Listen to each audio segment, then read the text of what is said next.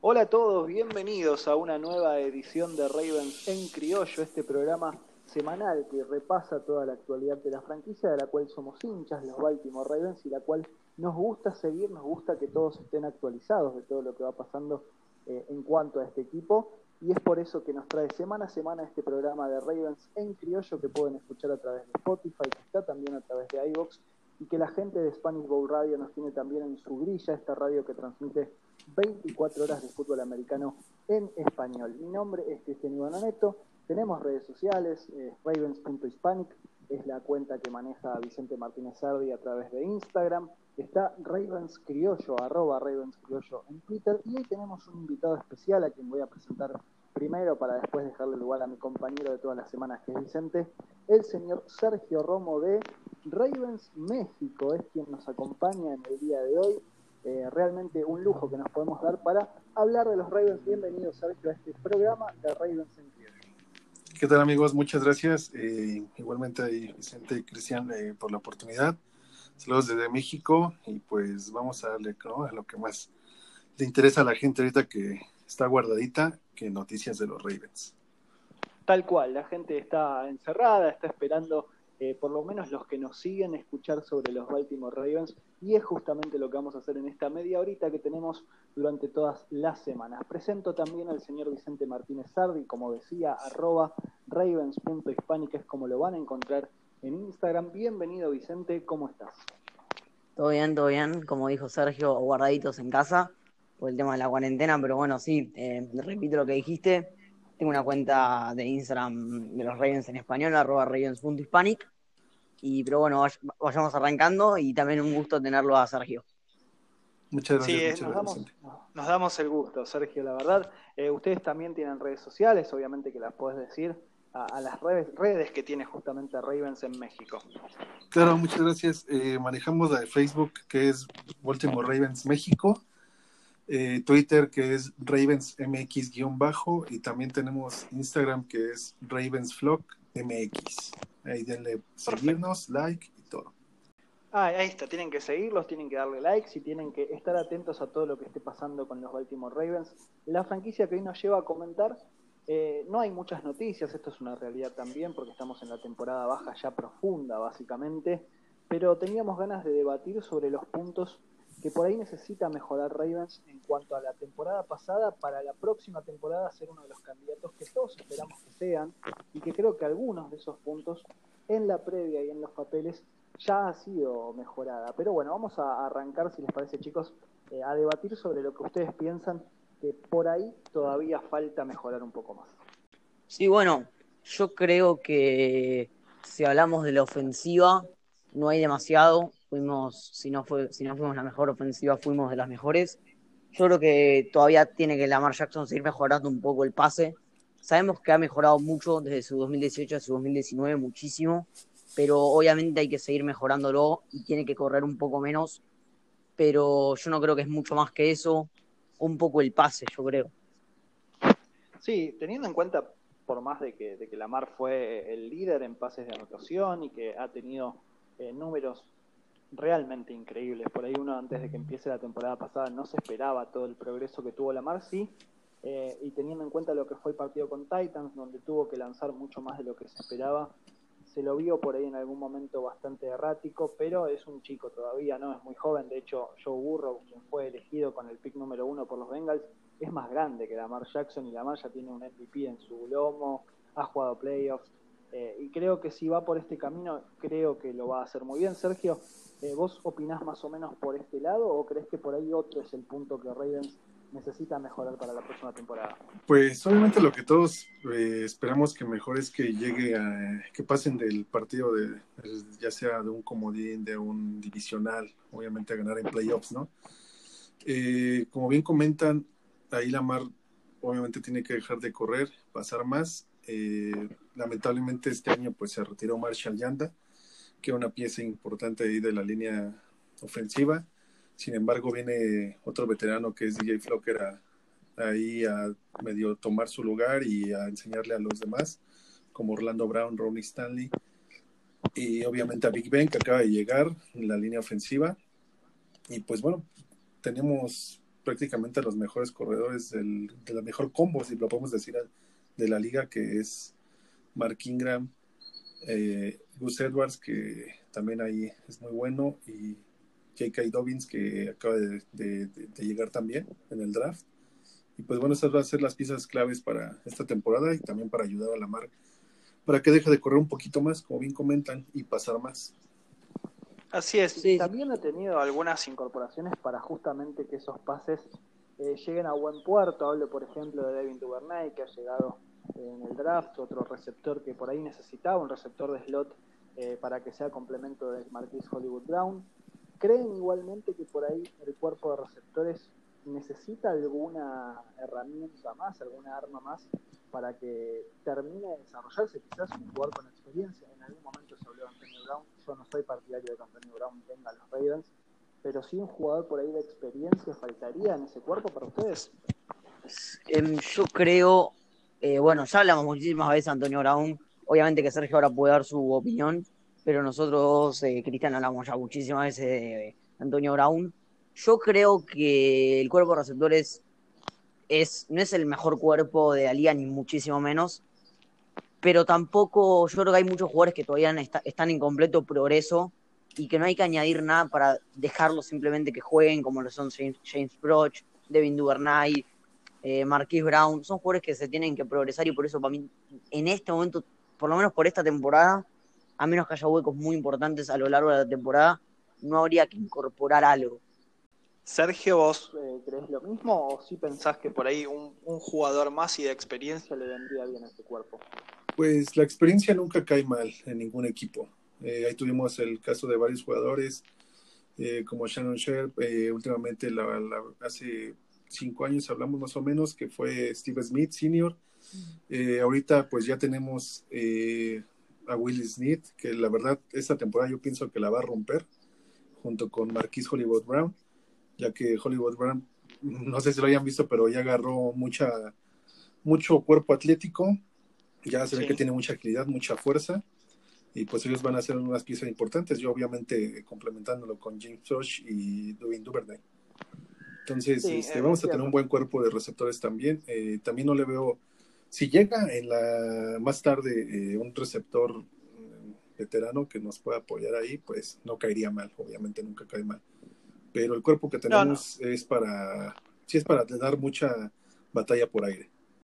Sí, coincido con lo que, que decís, perdón. Eh, no sé si vieron eh, este simulacro que está haciendo la gente de Madden con otra de las de los medios que se Willie Smith es uno de los líderes en recepciones y en yardas justamente por recepciones Así que por ahí te dan un poco la razón en ese caso, Sergio, y, y Willie Smith termina teniendo una muy buena temporada y siendo el complemento experimentado que requiere justamente este cuerpo de receptores.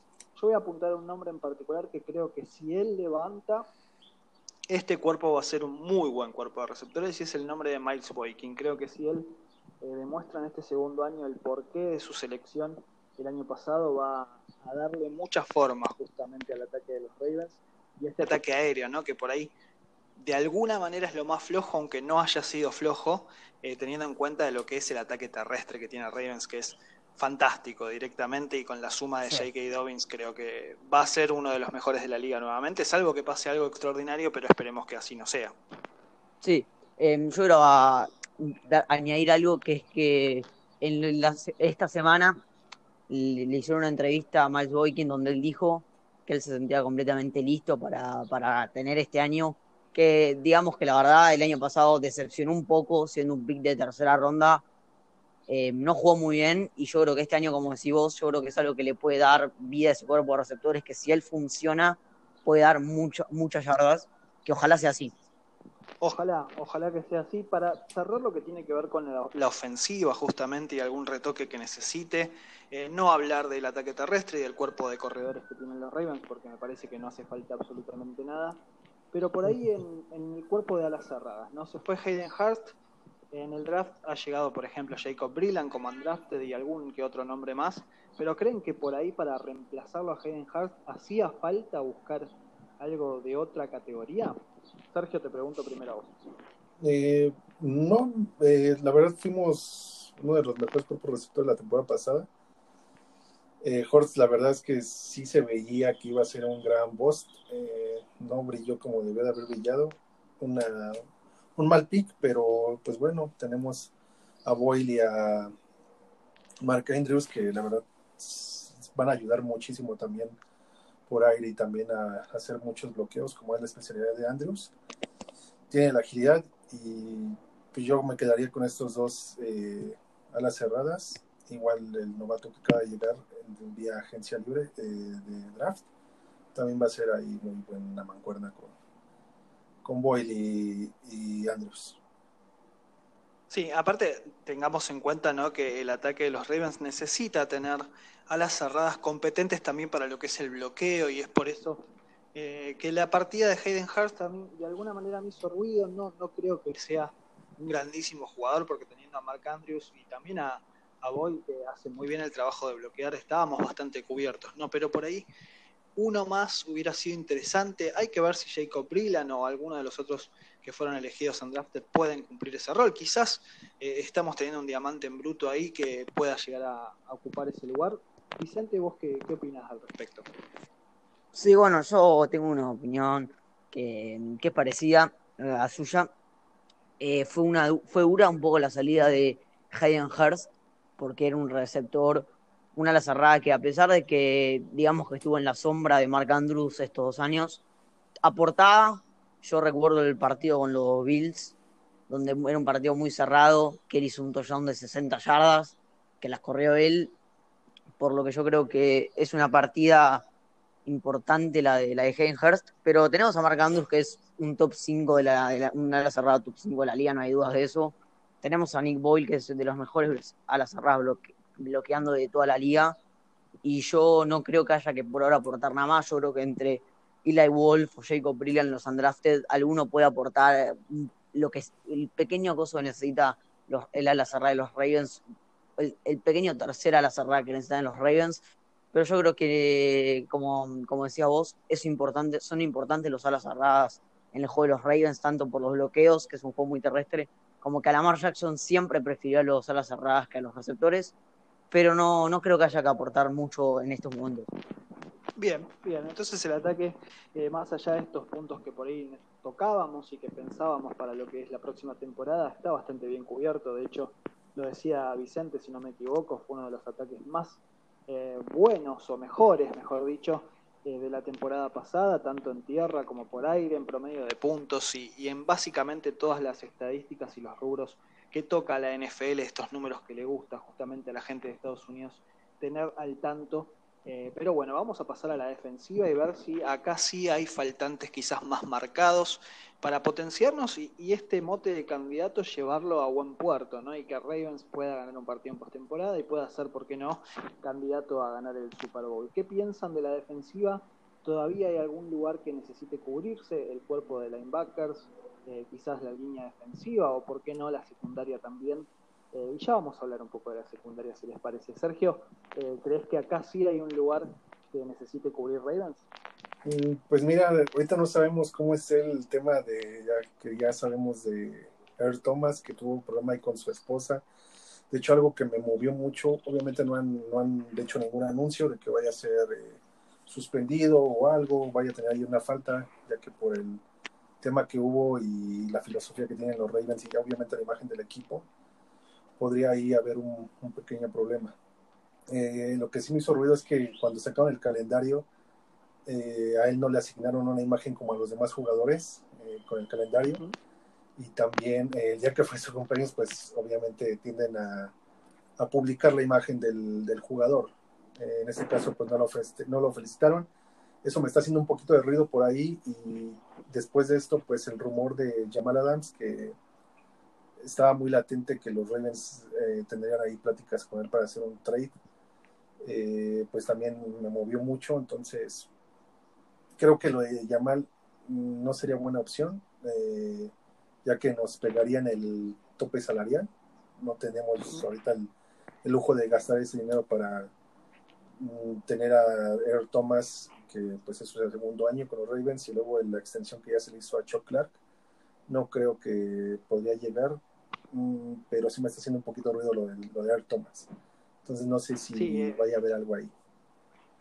Sí, podría llegar a ser una especie de reprimenda esto de no poner su imagen eh, debido a lo que pasó, ¿no? Ese problema personal que por lo que uno tiene entendido no va a tener ninguna multa por parte de la liga o por lo menos tampoco por los Ravens.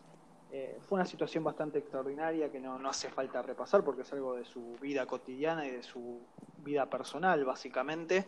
Eh, pero bueno, esto nos lleva justamente a debatir por este rumor que vos nombrabas, que es el de Jamal Adams, este jugador de los Jets, de New York Jets, safety, que está ahí queriendo salir del equipo y hay muchos rumores de trades con muchas franquicias, Dallas, y bueno, se ha mencionado que Ravens podía llegar a, tener alguna intención o va a hacer el intento de un trade con los Jets para llevarse a este jugador. Vicente, ¿vos pensás como Sergio que no sería factible por este tema del salario que tiene justamente el equipo de Baltimore?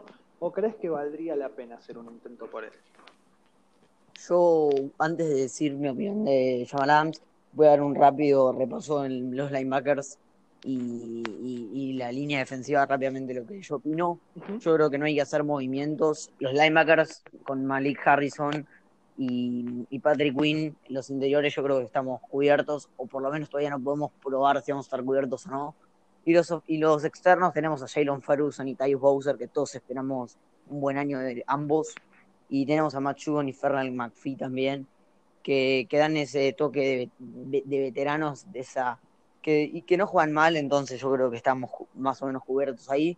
Y bueno, y la línea defensiva también, con la llave de Calais Campbell y Derek Wolf, más algunos aportes como el de Brandon Williams y Hat Ward, también estamos cubiertos.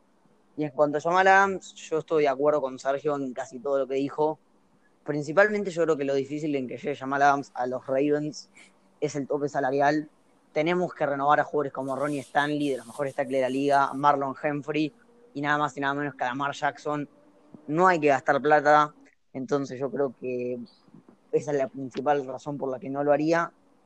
Y en cuanto a lo de Thomas, esa no lo veo factible que sea cortado o intercambiado por los Ravens, porque no, yo creo que ya entre todo lo que se probó fue algo más bien, digamos, en legítima defensa lo que hizo, no fue algo donde él hizo algo como si fuera un delito o algo malo, por ende yo creo que no, no, no va a haber consecuencias hacia. Eh, ¿Vos qué opinás, Sergio, en cuanto al cuerpo de linebackers que nombraba justamente eh, algunos nombres, Vicente recién, como el Tyus Bowser, Jalen Ferguson? ¿Crees que con ellos rindiendo en un mejor nivel, más lo que pueda hacer Patrick Quinn, que le tenemos todos muchísima fe, y Matt Judon y todos los que están en ese cuerpo, estamos cubiertos o vos hubieras añadido alguna pieza más?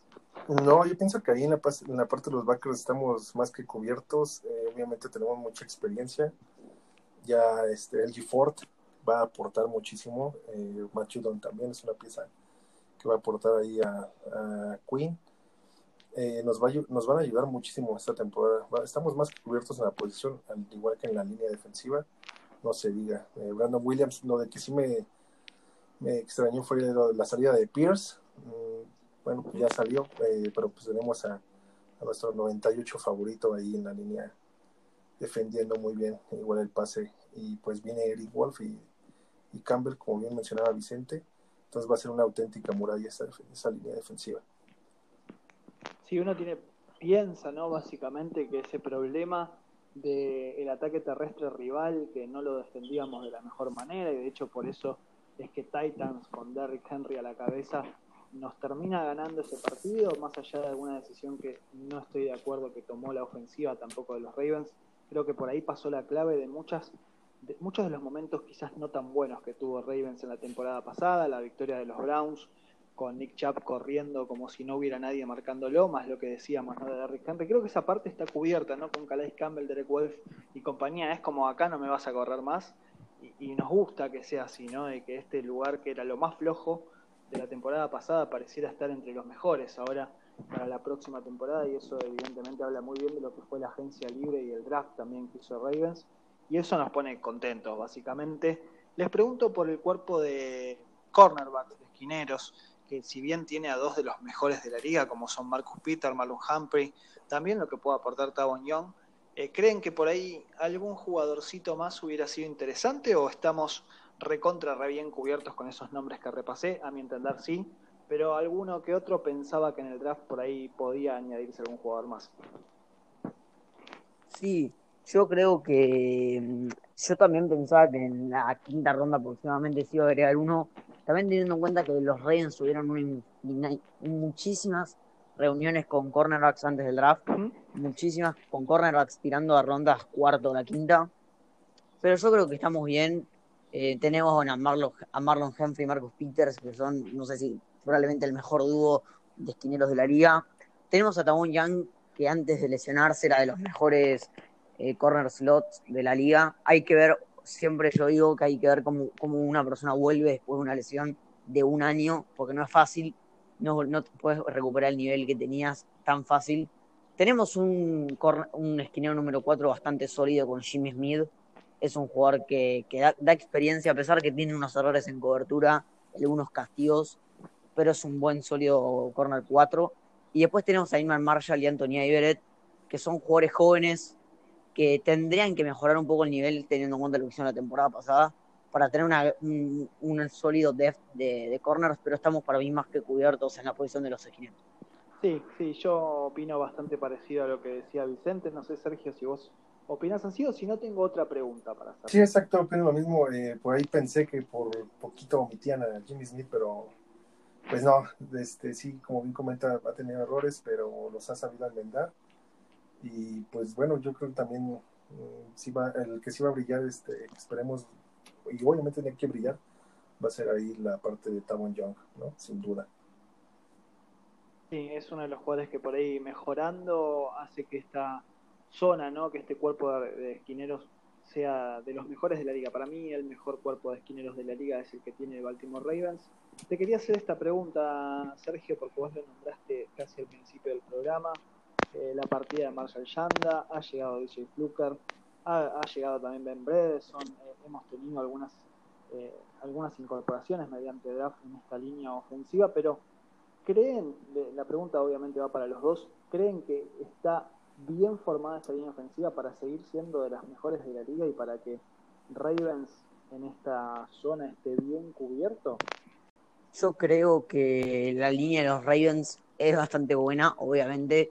Tenemos a Ronnie Stanley que dicen muchos que cuando termine esta temporada será el mejor tackle de la liga, ojalá que sí. Tenemos, bueno, Orlando Brown, que no, no sé si es el mejor tackle, tampoco para tanto, pero sí es un jugador que fue al Pro Bowl. Entonces yo creo que es un jugador bueno, muy bueno. Los guardias, bueno, obviamente perdemos a Marshall Yanda, que es un jugador histórico, es una leyenda de los Ravens, que no, obviamente no creo que sea reemplazado. No, no, es, es, un, es una zapatilla muy grande la que tenés que ponerte. Y Bradley Boatman yo creo que es un jugador muy bueno, que está, está progresando, progresó mucho esta temporada, es joven, ojalá que siga progresando. En cuanto al centro estamos cubiertos por ahora. No es un, no es un, un, excelente jugador Max Curra, pero sí es muy sólido y antes de lesionarse había tenido una gran temporada. Pero bueno, y lo que me queda restante es el hueco que dejó Marshall Yanta. Vino DJ Fluker, que yo creo que va para empezar siendo el titular.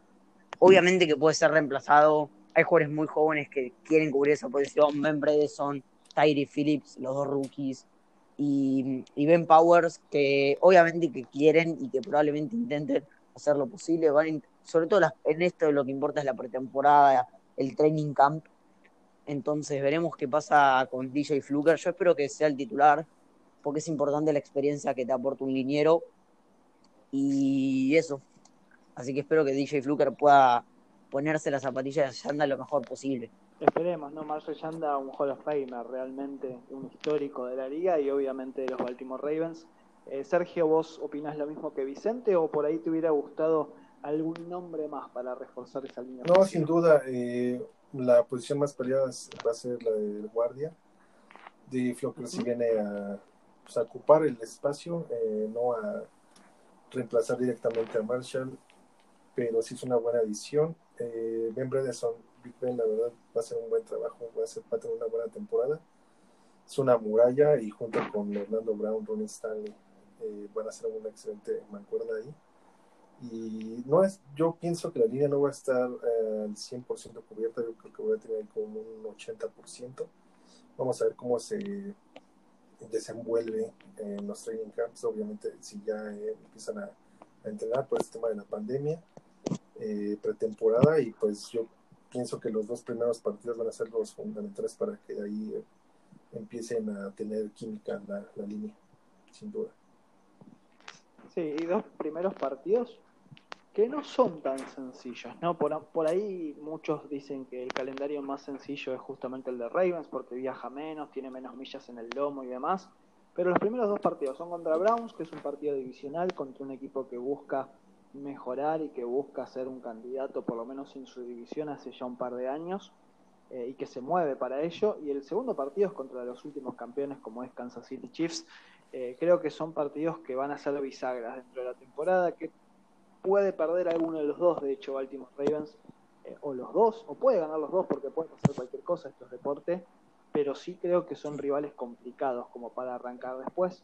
Lo que pasa las siguientes semanas quizás sea un poco bueno para nosotros, ¿no? En cuanto a las pocas millas y en cuanto a los rivales que va a tener que enfrentar por los récords que tuvieron la temporada pasada, pero bueno, todo puede pasar, como decía, en el fútbol americano y en el deporte profesional en sí. Hemos llegado ya al cierre de este programa.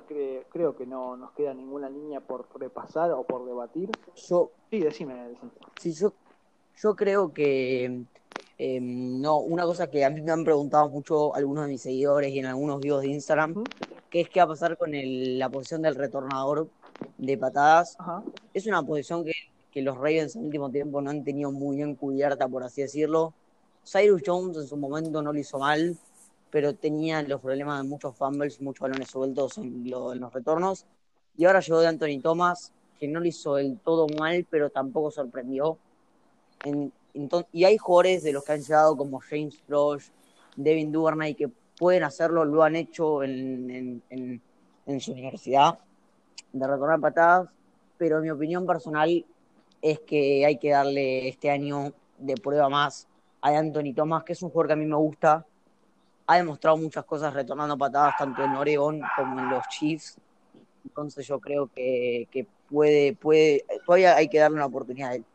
Bueno, eh, no habíamos repasado justamente lo que tiene que ver con los equipos especiales eh, y podría llegar a ser esa, ¿no? Una de las partes quizás más flojas o más bajas en cuanto a nivel que tiene Ravens en ese equipo que decíamos.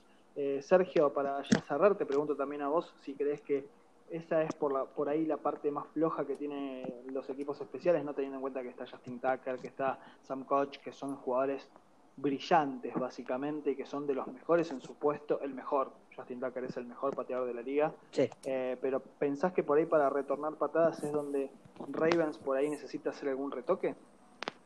Pues aunque no, bueno, muchos menosprecian esa, esa posición, eh, es una posición importante porque también los equipos especiales ganan los partidos. Eh, sí, lo tendremos que considerar. Ya, este, sí, vamos a ver casi igual, como ya comenta Vicente, ahí Proch o que los van a utilizar igual para eh, los despejes. Y pues bueno, sí lo, sí lo han menospreciado la posición, pero yo creo que sí van a empezar a trabajar también en esa parte. Bien, bien, hemos repasado entonces casi todas las líneas eh, de los Ravens de cara a lo que va a ser la próxima temporada y lo que por ahí necesita mejorar para así ponerse este mote, esta camiseta de candidatos de la próxima temporada.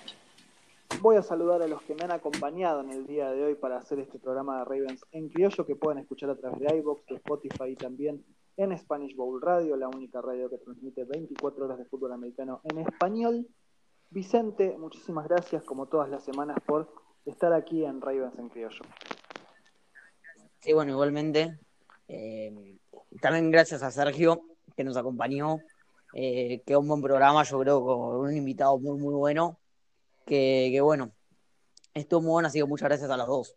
Bueno, bueno, ahí pasaba Vicente Martínez Arri, que como decíamos al principio del programa, tiene arroba ravens.hispanic toda la información de los Ravens en Instagram, tanto en inglés como en español.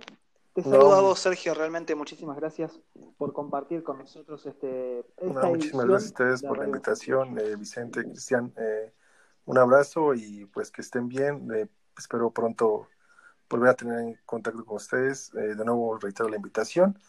Y pues bueno, por último, no si me lo permitan, enviarle saludos a nuestros amigos de, obviamente, a todo el Flock de México, eh, Flock Saltillo, Querétaro, Chihuahua, que también se, ya se unió a parte del Flock, y pues también ahí a la, la gente de Monterrey, que no está de más.